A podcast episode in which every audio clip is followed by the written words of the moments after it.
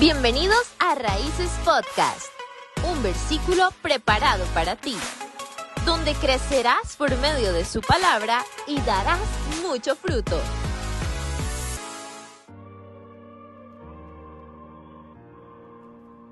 Recuerdo una vez cuando recibí mis primeros salarios de mi primer trabajo, yo estaba muy feliz, estaba muy satisfecho de ganar mi propio dinero, de comprar cosas como ropa, comida y saber que era fruto de mi esfuerzo.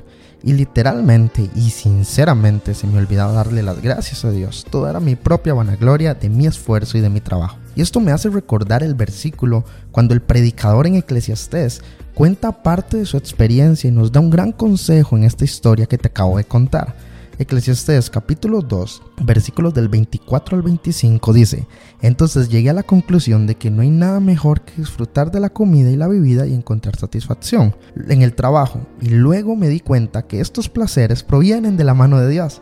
Dice el versículo 25, pues ¿quién puede comer o disfrutar algo separado de él? Si vamos a la raíz de este versículo, hay dos factores importantes que quiero mencionarte. Número uno, todo nuestro trabajo, comida y bebida proviene de la mano de Dios.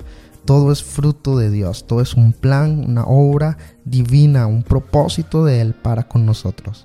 Y número dos, no podemos estar separados de Dios. ¿Quién puede comer o disfrutar algo separado de Él? Este consejo, este predicador me anima a que toda la gloria y honra es para Dios.